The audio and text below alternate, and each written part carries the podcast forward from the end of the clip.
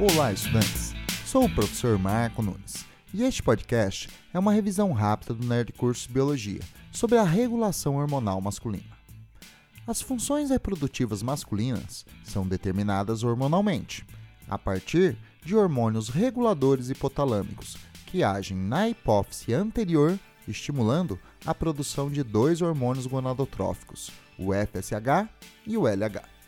FSH é a abreviação para o hormônio folículo estimulante. Age nos testículos, nos túbulos seminíferos, estimulando a espermatogênese.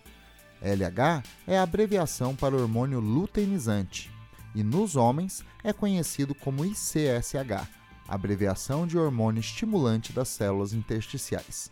Age nos testículos, nas células intersticiais, estimulando a produção de testosterona um hormônio com efeito masculinizante. No início da vida embrionária, a testosterona determina as características sexuais primárias, causando a transformação do clitóris embrionário em um pênis e dos lábios vaginais no escroto. Se faltar testosterona ou se ela não for reconhecida pelos receptores, nascerá um menino com genitália feminina, um caso de pseudohermafroditismo.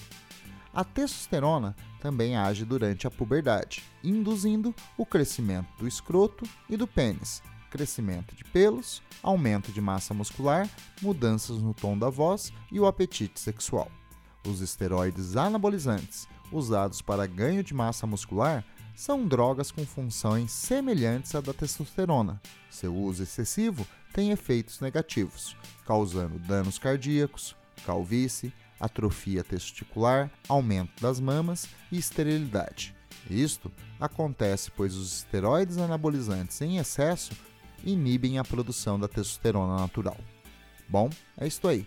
Continue firme nas revisões do Nerd Cursos Biologia e bom estudo!